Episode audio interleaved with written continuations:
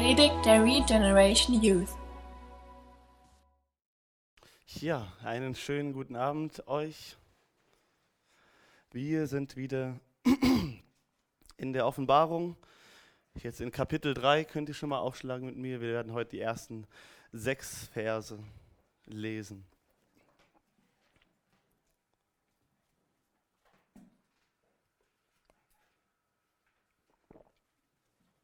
Der Benny hat es ja eben schon gesagt, wir werden uns heute das Sendschreiben an die Gemeinde in Sardes anschauen. Und im Unterschied zu letzter Woche, wo wir gar nicht so viel über die Stadt äh, sagen konnten, wissen wir von dieser Stadt Sardes wesentlich mehr aus der Geschichtsschreibung ähm, als über Thyatira letzte Woche. Sardes war 700 Jahre bevor dieser Brief an diese Gemeinde geschrieben wurde, eine der bedeutendsten Städte der damaligen Welt gewesen. Sie war ähm, Teil von dem Königreich Lydien und sie war deshalb so besonders, weil sie zum einen eine militärische Festung war. Diese Stadt lag ähm, weit oben auf einem, auf Berg drauf, zwischen Felsen, wo sie eigentlich kaum eingenommen werden konnte. Sie war also sehr, sehr sicher. Äh, und diese Stadt war sehr, sehr reich. Man sagt auch, da ist ein Fluss durch, äh, ging durch diese Stadt durch und man sagt, dass äh, durch diesen Fluss auch oder dieser Fluss auch Gold mit sich gebracht hatte und dass auch dadurch da ursprünglich der Reichtum herkam. Ähm, von daher, die war 700 Jahre vorher, war das eine der bedeutendsten Städte der damaligen Welt. Sie war dadurch, dass sie zum Königreich äh, von Lydien gehörte, eher orientalisch geprägt, nicht jetzt von dieser griechischen Seite.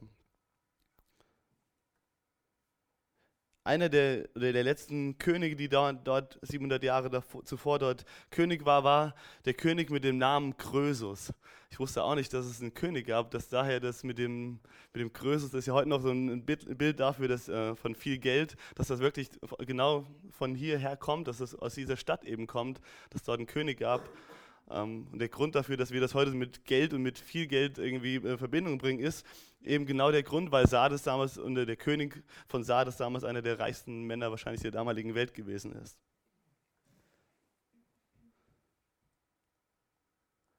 Das Problem, was sie damals hatten, war, dass sie sich in ihrem Reichtum und in ihrer Stadt, mit die so militärisch so äh, scheinbar sicher war, sich zu sicher gefühlt hatten. Sie waren so reich, dass, oder lebten in so, einem, in so einem Reichtum, dass sie gar nicht mehr kannten, wirklich, was es heißt, oder sie gar nicht mehr lernen mussten, für ihr Leben wirklich zu sorgen, für ihren Unterhalt zu sorgen. Plus, dass diese Stadt eben so scheinbar uneinnehmbar gewesen ist, dass sie auch nicht mehr mit voller Gewissenhaftigkeit eben die ganzen Wachtürme dieser Stadt irgendwie ähm, ja, bewacht haben, weil sie eh gedacht haben, wir sind hier so sicher, uns kann nichts passieren, unser Reichtum, unsere militärische Sicherheit passiert uns nichts.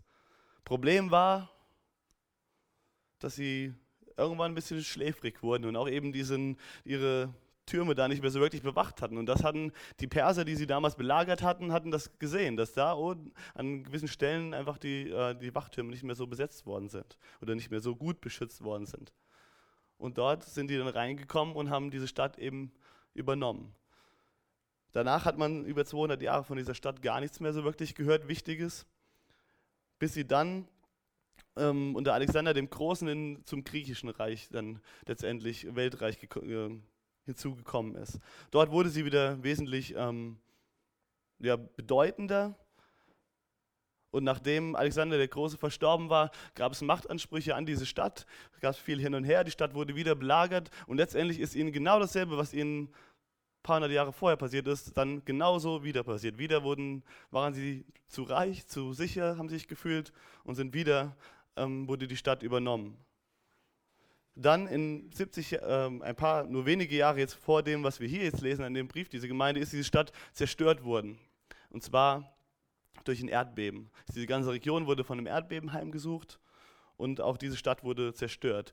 Der ähm, damalige ähm, Kaiser von den Römern, der hat dieser Stadt sogar viel, viel Geld ähm, gegeben zum Aufbau und hat ihnen für fünf Jahre lang auch ähm, ihnen erlassen, dass sie Steuern zahlen müssen, damit diese Stadt eben wieder aufgebaut werden konnte.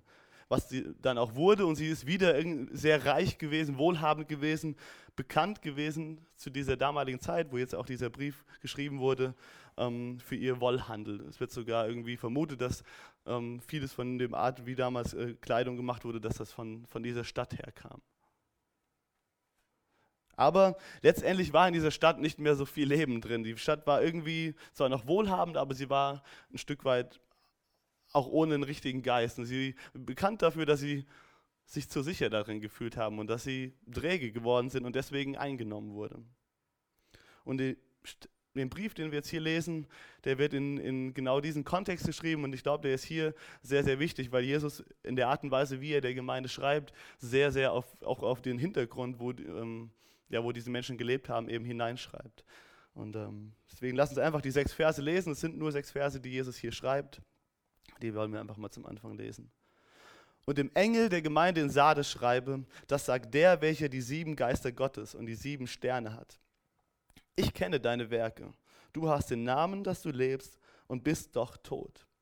Werde wach und stärke das Übrige, das im Begriff steht zu sterben, denn ich habe deine Werke nicht vollendet erfunden vor Gott.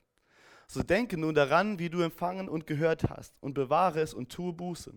Wenn du nicht wachst, so werde ich über dich kommen wie ein Dieb und du wirst nicht erkennen, zu welcher Stunde ich über dich kommen werde.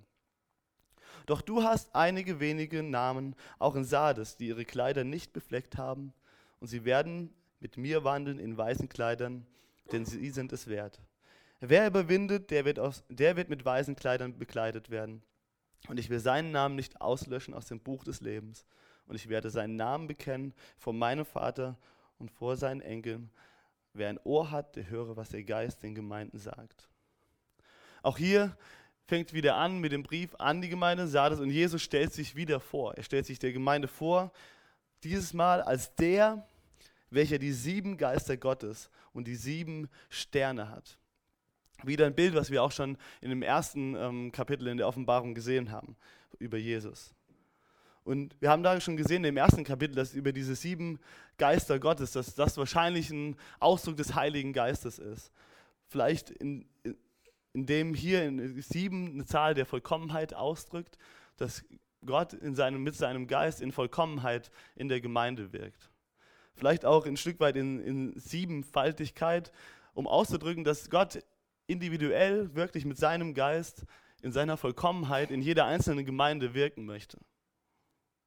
Und Jesus erinnert sie daran, dass er derjenige ist, dass er Gott ist und dass er derjenige ist, der den Heiligen Geist geschickt hat in seiner Vollkommenheit zu den Gemeinden und dass er derjenige ist, der, wie hier steht, auch die sieben Sterne hat. Wo wir davon ausgehen, dass von den sieben Sternen eben ähm, die Leiter der Gemeinden, der sieben Gemeinden gemeint sind oder ein Stück weit damit auch die Gemeinden selbst repräsentieren. Jesus möchte ihnen hier also sagen, ich bin derjenige, der den Geist den Gemeinden gegeben hat. Ich bin derjenige, der in Vollkommenheit individuell in jeder Gemeinde wirken möchte.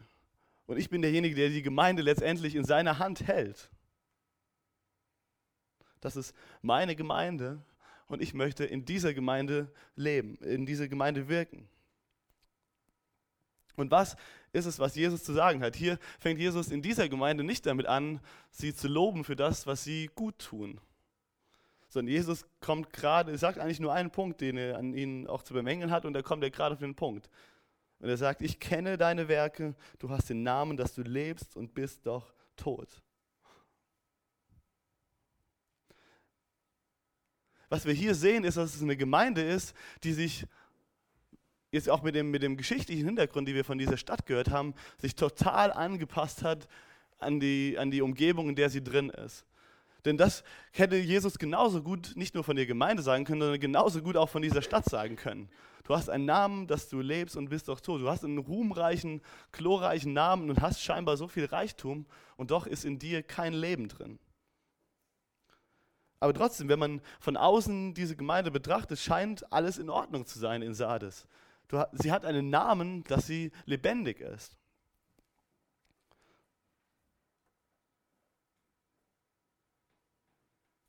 Wahrscheinlich, wenn wir sich die Gemeinde einfach nur angucken würde, von außen betrachtet, würden wir nichts Großartiges an ihr finden, wo man sagen müsste, oh, das geht aber überhaupt gar nicht, was hier passiert. Was interessant ist, in vielen der anderen Gemeinden kritisiert er oftmals auch Irrlehren. Er kritisiert oder er ermutigt die anderen Gemeinden, von, dass sie standhaft bleiben in den, in den Angriffen, in denen sie gerade stehen. Hier in der Gemeinde in Sardes lesen wir von weder dem einen noch dem anderen was. Wir lesen weder davon, dass dort irgendwelche Irrlehren geduldet wurden oder irgendwelche Irrlehrer überhaupt vorkamen, noch lesen wir, dass sie von außen, von den Juden oder von der Gesellschaft, in, in der sie gelebt haben, irgendwie bedrängt wurden für ihren Glauben. Von, von außen betrachtet scheint das ja was Gutes zu sein. Die Frage ist, ist das wirklich so was Gutes oder muss man sich dann nicht schon, ist das nicht ein Punkt, wo wir uns eigentlich fragen sollten, hier stimmt doch was nicht? Ist es nicht eigentlich so, oder sollte es nicht ein Stück weit normal sein, dass eine Gemeinde, die wirklich lebendig ist, die den Geist Gottes in sich hat, die wirklich auch Gottes Wort lehrt und lebt und wirklich Menschen hat, die vor Leidenschaft einfach auch Gottes Willen suchen, dass da nicht auch irgendwo Menschen kommen, die die Bibel fehlinterpretieren. Sei es dadurch, dass sie vielleicht irgendeine Wahrheit in der Bibel erkannt haben und sie einfach in, ihre, in ihrer Fleischlichkeit, in ihrer Menschlichkeit einfach überbetonen und, und, viel zu weit treiben. Einfach weil ihnen auf einmal ein Punkt in der Bibel so wichtig geworden ist, dass sie vielleicht alles andere irgendwie vergessen. Oder entstehen nicht auch normalerweise Ehelehren in Gemeinden genau dann, wenn, wenn einfach Gottes Wort gepredigt wird und Leute einfach erkennen, in ihrem Fleisch, vielleicht auch in ihrer Sünde, dass sie das eigentlich gar nicht so leben wollen, was da drin steht, und sich dann irgendwo Lehren zurechtbasteln, die das, ähm, was in Gottes Wort steht, ein bisschen zurechtbiegen, damit das für ihr Leben passt. Wir lesen nichts davon hier in der, in der Gemeinde. Und genauso, wenn, wenn eine Gemeinde und auch gerade auch in der, der Zeit, in der sie damals gelebt haben, wirklich aufsteht für das Evangelium, ist es dann nicht eigentlich normal, dass da auch Leute von außen sie dafür kritisieren, dass sie von außen dafür unter Bedrängnis stehen? Gerade in, in der Zeit, in der Jesus diese Brief geschrieben hat, wo viele Gemeinden in Bedrängnis geraten sind, mehr und mehr für ihren Glauben. Wir lesen hier nichts davon. Im Gegenteil davon ist alles scheinbar in Ordnung.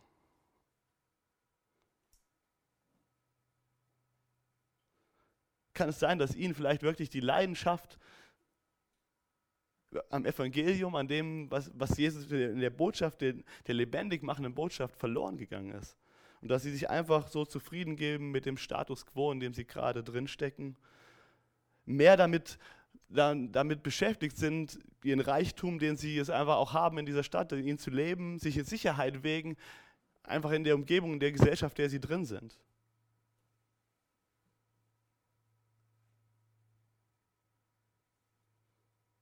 Von außen betrachtet machen sie vielleicht ganz normal ihre Gottesdienste. Es wird, wenn man sich die Predigen anhört, wird man nicht nur denken, so, uh, was die da predigen, das geht überhaupt nicht. Aber auf der anderen Seite gibt es auch nichts, wo man sich dran stoßen kann so richtig. Jesus schaut vor allem aber auch die Gemeinde mit anderen Augen an als wir Menschen. Wenn wir da hingucken, vielleicht einfach nur mit, mit menschlichen Augen, finden wir nichts Falsches. Aber der, der Geist Gottes, der guckt nicht mit, mit menschlichen Augen. Und wer mit geistlichen Augen guckt, und Gott hat uns auch seinen Geist gegeben, wenn wir mit geistlichen Augen geistig beurteilen, werden wir nichts, nichts Lebendiges in dieser Gemeinde finden, wie, wie sie einen Namen hatte werden wir sehen, dass dort der lebendig machende Geist einfach nicht vorhanden ist. Sondern dass nur noch eine äußere Hülle vielleicht davon war. Gott sagt in, in 1 Samuel 16, Vers 7, aber der Herr sprach zu Samuel, schaue nicht auf sein Aussehen, noch auf seinen hohen Wuchs, denn ich habe ihn verworfen. Denn der Herr sieht nicht auf das, worauf der Mensch sieht. Der Mensch sieht auf das, was vor Augen ist. Der Herr aber sieht das Herz an. Und Jesus schaut sich das Herz dieser Gemeinde an. Und er kommt nur noch zu einem, kann nur zu einem Schluss kommen, nämlich dass das Herz der Gemeinde tot ist. Ihre Gottesdienste, ihre Lieder, all ihre Handlungen, ihre Dienste, die guten Werke, sie waren letztendlich keinen, keinen wirklichen Nutzen mehr für sie, sie hatten keinen wirklichen Wert, weil sie nicht von Herzen getan wurden, weil sie nicht gefüllt waren mit dem Heiligen Geist und aus Hingabe und Liebe zu Gott gemacht wurden. Und ist das vielleicht nicht ein Punkt, den wir auch heutzutage in, in Gemeinden immer wieder vorfinden und wo, wo einfach die, die Tatsache gegeben ist, dass man sich die Gemeinde anschaut von außen und alles scheint in Ordnung zu sein. Sie haben große Dienste, da kommen Woche für Woche viele Menschen hin. Sie singen Lieder, sie hören eine Predigt, sie tun auch äh, soziale Dinge. Sie sind anerkannt sogar in der Gesellschaft dafür, dass sie für die Dinge, die sie tun.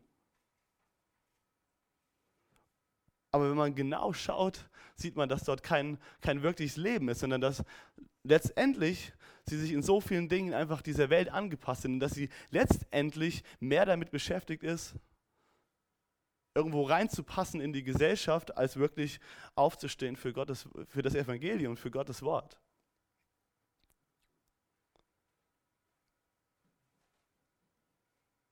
Und kennen wir das nicht vielleicht sogar auch von uns selbst, dass wir an solche Punkte kommen?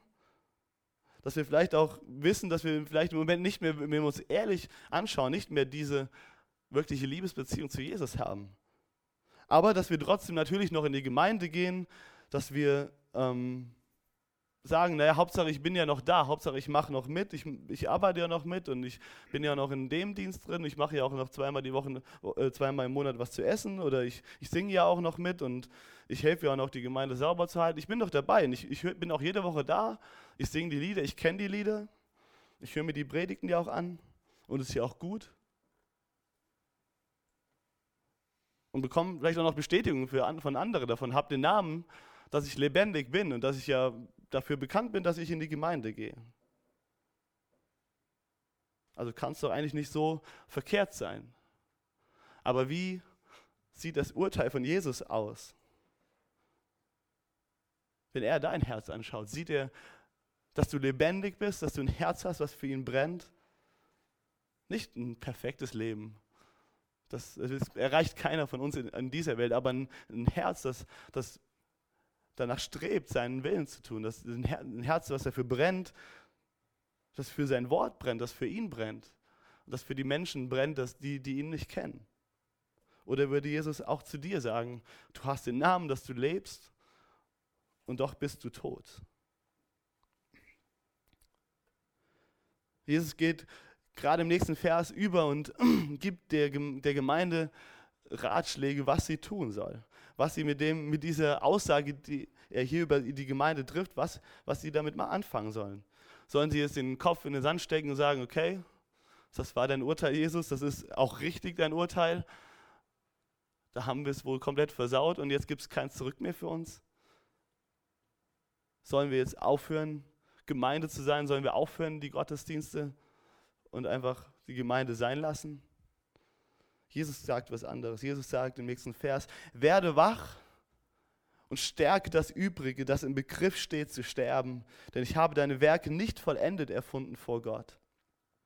Werde wach. Das ist ein Weckruf, den, den Jesus hier macht. Er spricht ein, klares, ein wahres Urteil, aber nicht um sie zu verurteilen, um sie zu verdammen, um zu sagen, das war's, es gibt kein Zurück mehr, sondern er will sie mit diesem knallharten Urteil aufrütteln. Er will sagen, werde wach. Wachsamkeit ist in unserem christlichen Leben etwas ganz, ganz, ganz Wichtiges. Etwas, was uns vielleicht auch in unserer Zeit, in der wir leben, in dieser schnellen Zeit, in dieser schnelllebigen Zeit oftmals verloren geht. Weil wir von einem Termin in den nächsten hetzen, weil auch wir so viel einfach zu tun haben, weil wir auch in, mit dem ganzen Überangebot, was uns einfach dargeboten wird in dieser Welt, auch in der Gefahr stehen, einfach den Fokus zu verlieren. Das ist total menschlich. Das ist total normal für uns in unserer menschlichen Natur. Aber deswegen sagt Jesus hier, werde wach. Und er sagt, stärke das Übrige, das im Begriff steht zu sterben. Was meint er damit? Vielleicht meint er genau das, was sie gerade im Moment tun. Er sagt nicht, eure Gottesdienste sind letztendlich hohl und leer, weil sie kein Leben mehr geführt haben, also lasst es doch einfach sein. Sondern im Gegenteil, er sagt, das, was ihr macht, ist an für sich ja nicht falsch. Ich möchte, dass ihr euch als, als Gemeinde versammelt. Ich möchte, dass ihr in Gottes Wort seid. Ich möchte, dass ihr einen Ort schafft, wo ihr auch gemeinsam Lieder singt, wo ihr Gemeinschaft habt. Ich möchte, dass ihr auch ähm, Möglichkeiten nutzt, um der Stadt zu dienen, in der ihr lebt. Stärkt das, lasst es nicht sein, das ist gut für euch aber fangt an, oder er sagt hier, denn ich habe deine Werke nicht vollendet erfunden vor Gott. Er sagt, das ist ein Anfang, das ist ein guter Anfang, das ist richtig, aber in der Art und Weise, in der ihr das tut, ist es letztendlich, hat es kein Wohlgefallen, keine, findet keine Vollendung vor Gott. Und auch hier kann ich wieder nur verweisen auf Hebräer ähm, Kapitel 11 in Vers 6, wo steht, dass ohne Glauben es unmöglich ist, dass wir Gott gefallen können. Wenn wir Dinge einfach nur tun, weil wir sie tun müssen oder weil, weil es Gewohnheit ist, ohne wirklichen Glauben an, einen, an den Gott, den, den wir damit dienen, dann wird das keine Vollendung vor Gott finden. Jesus möchte ich, dass wir einfach nur ein Programm abspulen. Er möchte, dass wir uns natürlich diese Gewohnheiten schaffen, weil es gut ist für uns als Menschen, gute Gewohnheiten zu haben. Aber er möchte nicht, dass wir einfach nur ein routiniertes Programm abspulen, wenn wir, wenn wir uns als Gemeinde versammeln. Er möchte nicht, dass wir freitags hierher kommen und einfach nur unser Standardprogramm abspulen. Vielleicht sieht das Woche für Woche in, in vielerlei Hinsicht von dem Ablauf, den wir hier vielleicht auch haben, mit nach, in gewisser Weise nach einem Standardprogramm aus. Aber der Gott, der dahinter steht, der ist nicht in einen, gehört, passt in keinen Standardprogrammbox rein. Er möchte diesen Rahmen, den wir, den wir haben und den, den er auch in seinem Wort vorgibt, er möchte, dass wir ihn nutzen. Und er möchte, dass wir Glauben haben an einen, an einen großen Gott, dass er dadurch wirken kann. Jesus sagt, werde wach und stärke das, was du hast. Fülle es mit Leben, denn dann wirst du, wird es Vollendung auch finden vor Gott. Dann wird Gott sich daran freuen, weil er dadurch wirken kann, weil er, wenn wir glauben, mit Glauben zu ihm kommen, Großes vollbringen kann. Jesus hat gesagt, wenn ihr Glaube habt, der so groß wie ein Senfkorn, dann seid ihr in der Lage, Berge zu versetzen. Haben wir diesen, diesen Glauben, der Berge versetzt? Für unser Leben und für, für die Welt, in der wir leben. Und an den Gott, der dazu mächtig ist. Jesus gibt ihnen hier noch jetzt in den nächsten Vers ähm, weitere Anweisungen, die ihnen dabei helfen, wach zu werden und das, was sie haben, zu stärken. Er nennt hier vier Dinge. Er sagt so, denke nun daran, wie du empfangen hast und gehört hast und bewahre es und tue Buße. Wenn du nicht wachst, so werde ich über dich kommen wie ein Dieb und du wirst nicht erkennen, zu welcher Stunde ich über dich kommen werde. Das erste sagt ist, hier in, diesem, in dem Vers ist, denke nun daran, wie du empfangen hast. Bedenken, sich erinnern. Hier sagt, und dieses Wort ist in, in, in der Zeitform geschrieben, das heißt, dass etwas in der Gegenwart ist, was beständig passieren soll. Es sagt, um wachsame Christen zu sein, sollen wir uns beständig daran erinnern, wie die errettende Botschaft zu uns in unser Herz gekommen ist. Jesus weiß, wie vergesslich wir sind. Jesus weiß, wie schnell wir von den Eindrücken ja, in der Welt, von der Welt, in der wir leben, einfach übernommen werden. Und deswegen sagt er uns hier, bedenke, erinnere dich beständig daran, mach es dir zu einer Gewohnheit, dich daran zu erinnern, wie meine Botschaft, meine errettende Botschaft zu dir gekommen ist. Wie ich in Liebe dich errettet habe. Das wird dir dabei helfen, wachsam zu sein und das, was du hast, in, im Glauben zu leben. Und das, was du hast, zu stärken, deinen dein, dein Glauben zu stärken. Das nächste, was er sagt, ist bewahre bewahre. Bewahre es. Er sagt, bewahre es in deinem Herzen, bewahre das Wort Gottes tief in deinem Herzen. Gott gibt uns in seinem Wort immer wieder Dinge, wo er uns auch auffordert, Entscheidungen zu treffen. Treffen wir diese Entscheidung für sein Wort, es wirklich aufzuschlagen und es aufzunehmen und es wirklich in unser Herz hineinzulassen.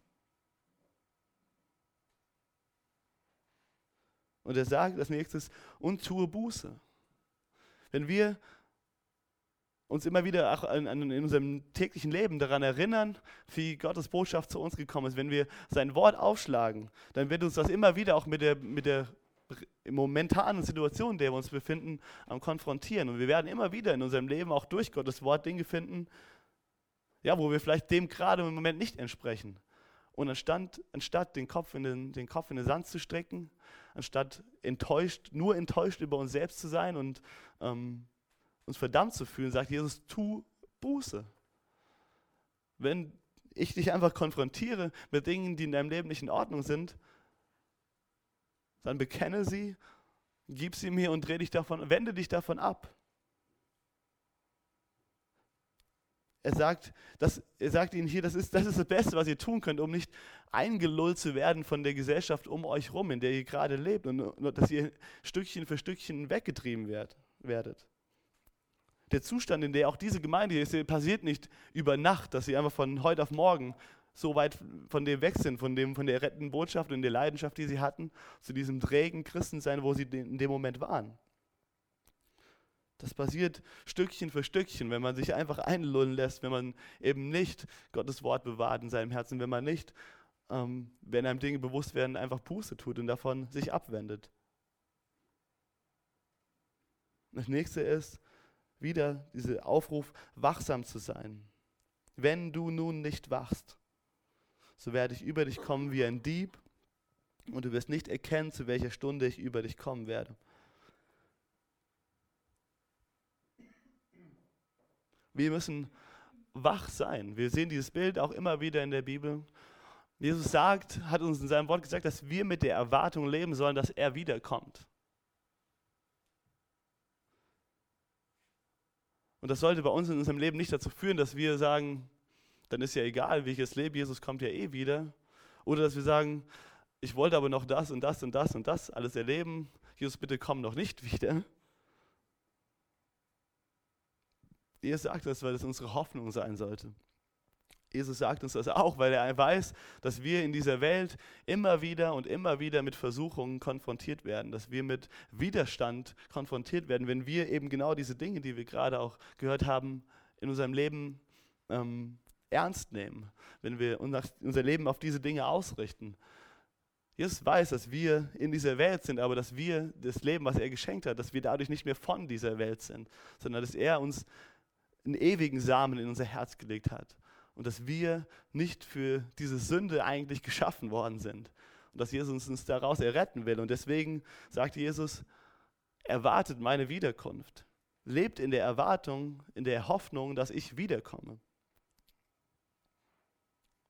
Wenn wir nicht wachsam sind, wenn wir nicht eben in diesen Dingen leben, die ich gerade auch ähm, beschrieben habe, dann wird die Wiederkunft Jesus für uns sein, wie ein Dieb, der in der Nacht kommt. Wir werden nicht wissen, zu welcher Stunde Jesus wiederkommt. Natürlich wissen wir nicht die exakte Stunde, aber wenn wir in diesen Dingen bleiben, wenn wir beständig uns an das Evangelium erinnern, wie es in unser Leben gekommen ist, wenn wir Gottes Wort in unserem Herzen bewahren und wenn wir Buße tun und wachsam sind, wenn wir schauen, wo wir uns einfach auch Versuchungen begegnen in unserem Leben und sie einfach Jesus bringen, dann werden wir nicht überrascht sein, wenn Jesus wiederkommt dann werden wir bereit sein. Aber wenn wir uns Stückchen für Stückchen träge werden, wenn wir uns auch einnehmen lassen von der Welt, von der Gesellschaft, in der wir leben, wenn uns wichtiger ist, was wir für einen Namen nach außen hin haben und uns die ganze Zeit damit beschäftigt sind, einen guten Namen, nach außen hin zu haben, vielleicht, ich weiß nicht, was das für jeden Einzelnen von uns bedeutet und das hängt auch immer ein Stück weit von der Gesellschaft ab. Für uns ist es momentan noch, oder war es bis jetzt nicht großartig schwer zu sagen, dass wir Christen sind. Aber ich sehe immer mehr auch in, unserer, in unserem Land, in dem wir leben, die Problematik, wenn wir wirklich für das aufstehen, was wir auch hier Woche für Woche einfach hören und was wir lesen in Gottes Wort, dass wir da mehr und mehr Anfeindungen auch treffen werden. Sind wir dann immer noch beschäftigt, hauptsächlich damit, dass wir einen guten Namen haben bei anderen Leuten, also bloß nicht irgendwie jetzt zu radikal leben. Dann werden wir irgendwann überrascht sein, wenn Jesus wiederkommt, weil wir eben nicht uns mit, mit, mit ihm und mit seinem Wort, mit seinem Herz beschäftigen. Dann werden wir langsam, Schritt für Schritt einschlafen. Und das ist nicht das, was Jesus für uns im Sinn hat. Jesus möchte nicht, dass wir nur auf den Sicherheiten dieser Welt leben, wie die Menschen hier in Sardes, die den großen Namen dieser Stadt hatten, die den Reichtum haben und diese scheinbar militärische Festung. Und letztendlich darin so müde werden, irgendwann nur so sicher sich darin fühlen, dass sie dann doch wieder übernommen werden. Und genauso kann uns das in unserem Christenleben auch passieren, wenn wir uns zu sicher fühlen, wenn wir nicht wachsam sind, wenn wir nicht wissen, dass wir als Menschen immer noch keine Macht gegenüber aus uns heraus gegenüber der Sünde haben, dass wir Gottes Geist brauchen, Tag für Tag. Ich kann das von mir selbst einfach sagen. Ich merke das manchmal, dass ich morgens aufstehe und ich manchmal schon mit so vielen Gedanken über dem, was mich beschäftigt, gerade auch auf die Arbeit fahre. Und ich war erst vor ein paar Tagen noch, wo ich morgens gesagt habe, oh, ich muss so viele Sachen im Kopf und ich eigentlich in dem Moment einen Gedanken hatte, eigentlich müsste ich jetzt gerade echt beten und einfach Gott bitten, dass er mir Kraft für den Tag gibt. Einfach nur, das ist meine Gewohnheit, dass ich morgens auf dem Weg zur Arbeit Gott bitte, ich gebe dir mein Herz heute Morgen, erfüll du mich mit deinem Geist, mit deiner Kraft heute so zu leben, wie du es möchtest. Ich hatte diesen Gedanken und habe es aber nicht gemacht. Denke ach, nee, ich muss gerade nur irgendwie Sachen am Durchdenken. Und man merkt gar nicht, wie schnell man dann einfach wieder auf einmal den Versuchen, die, die einem in diesen Tagen einfach begegnen, einfach nicht standhält. Und nachher, nein, abends denkt man, und mir ist es einfach bewusst geworden, mir ist das heute bewusst geworden. Und ich weiß genau, an dem Tag hatte ich genau diesen Gedanken morgens weggeschoben. Das scheint nur so ein Ritual zu sein morgens, oder es scheint vielleicht eine Gewohnheit zu sein, das morgens zu sagen, aber das bedeutet so viel, wenn wir von Herzen unser Herz jeden Tag einfach Gott geben, uns ihm hingeben. Dann wirkt er in uns. Da müssen wir den Glauben aber auch an ihn haben, dass der Geist Gottes in uns lebt und uns Kraft gibt, zu überwinden. Und genau davon spricht er in den, in den letzten Versen hier. Das sind nämlich Menschen in dieser Gemeinde, die genau so gelebt haben. Doch du hast einige wenige Namen auch in Sardes, die ihre Kleider nicht befleckt haben. Und sie werden mit mir wandeln in weißen Kleidern, denn sie sind es wert. Wer überwindet, der wird mit weißen Kleidern bekleidet werden. Und ich will seinen Namen nicht auslöschen aus dem Buch des Lebens. Und ich werde seinen Namen bekennen vor meinem Vater und vor seinen Engeln. Zum einen war das hier ein Bild dafür, dass sie mit weißen Kleidern gekommen sind. Auch ein Bild, was sie damals in dieser Kultur gut kannten, vielleicht auch genau in dieser Stadt, wo dieser Wollhandel so, in dieser Kleiderhandel so groß war, dass auch die Menschen, die da in irgendwelche Götzentempel gegangen sind, nicht mit irgendwelchen dreckigen Klamotten vor ihren Gott gekommen sind. Sie haben diese wenigen in Sardes, Jesus sieht sie, Jesus, und dann möchte ich zum einen wirklich jeden ermutigen, der kämpft dafür, einfach ein Leben im Glauben zu leben, auch wenn vielleicht um ihn herum das Menschen nicht tun oder wenn ihr nicht viele Freunde habt, die Christen sind und euch darin unterstützen. Jesus kennt jeden Einzelnen, Jesus kennt dich und er sieht, sieht deinen, deinen Weg und sieht, was du, wie du lebst.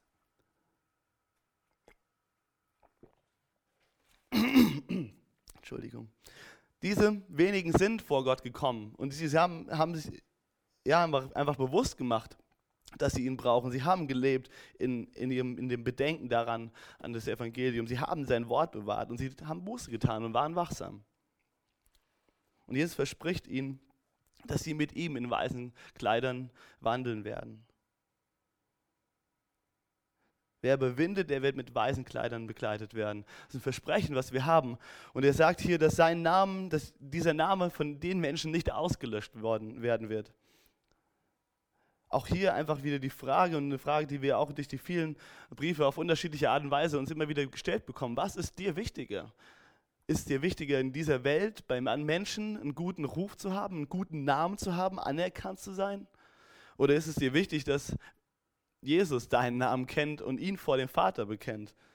Und zu wissen, dass dein Name, wenn du ihm nachfolgst, in Ewigkeit nicht aus dem Buch des Lebens gelöscht werden wird dass er dich errettet hat mit seiner, aus seiner Gnade, aus seiner Liebe. Und wenn du darauf vertraust, dann wirst du mit Jesus wandeln in der Ewigkeit. Du wirst mit weißen Kleidern bedeckt werden. Dann wird deine Heiligkeit, deine Herrlichkeit wird viel größer sein als alles Reichtum und alles an Sicherheit, was du in dieser Welt gewinnen kannst.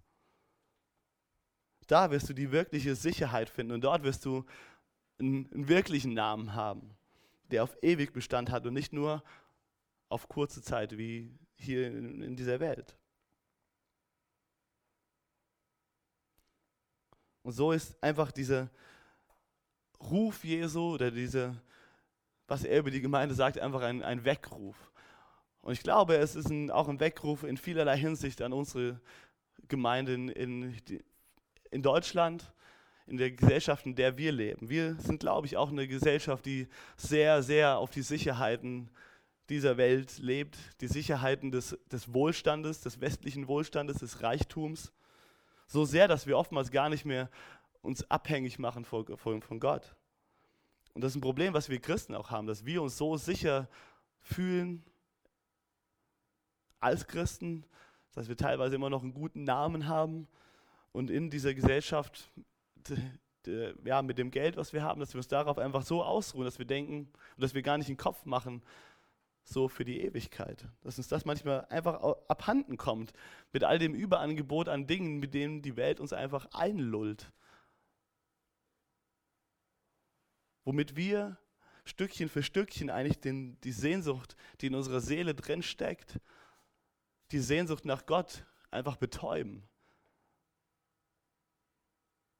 Auch die Angebote, die wir in dieser Welt haben und die Möglichkeiten, auch ähm, von Entertainment und alles, was, was wir einfach an Möglichkeiten haben, auch technische Möglichkeiten, das ist nicht per se was Schlechtes. Aber es muss bewusst sein, dass es ein, definitiv ein Machtmittel und Instrument des Teufels ist, um Menschen einfach taub zu machen. Dass wir uns so sehr mit unserer Karriere, so sehr vielleicht mit Hobbys beschäftigen können, dass, dass wir damit einfach den Schrei unserer Seele nach Gott, nach dem wahren Leben einfach betäuben. Jeder Mensch, sagt Gott, hat den, den Ruf einfach in, nach der Ewigkeit in seinem Herzen drin und den, den Wunsch, Gott kennenzulernen. Und jeder muss diese, diese, diese Lehre in sich irgendwie füllen. Haben wir als Gottes Kinder, die wir von dem Leben geschmeckt haben, haben wir es nötig, dass wir unser Leben auf zeitliche Dinge ausrichten und uns davon einlullen lassen? Lass uns diesen Ruf Jesu heute, heute auch an uns als Gemeinde, als Jugend, aber auch persönlich echt ernst nehmen und, und hören. Dass wir wach werden und so auch gleich für die Kleingruppen einfach genau, dass ihr über, dieses ähm, Thema einfach redet. Was würde Jesus über unsere Gemeinde, über unsere Jugend sagen, wenn, wenn er uns einen Brief schreiben würde? Wie sieht unser Name aus? Haben wir einen Namen dieser Welt, der lebendig ist und sind doch tot? Oder in welchen Punkten sind wir vielleicht als Gemeinde, als Jugend tot und leben nicht so, wie Jesus sich das wünscht? aber auch wie sieht es bei dir persönlich in deinem Leben aus? Könnt ihr auch die Fragen mit nach Hause nehmen und möchte dich ermutigen, das auch mit nach Hause zu nehmen und da wirklich Jesus zu fragen, dass er sein Urteil über dein Leben spricht, was das angeht. Bist du lebendig oder bist du tot? Und wo stehen wir heute, ganz persönlich, aber auch als Jugend, in der Gefahr, dass wir träge werden, dass wir uns einlullen lassen von der Gesellschaft, wie es eben hier der Gemeinde in Sardes ging. Jesus, wir danken dir, dass du nicht schweigst.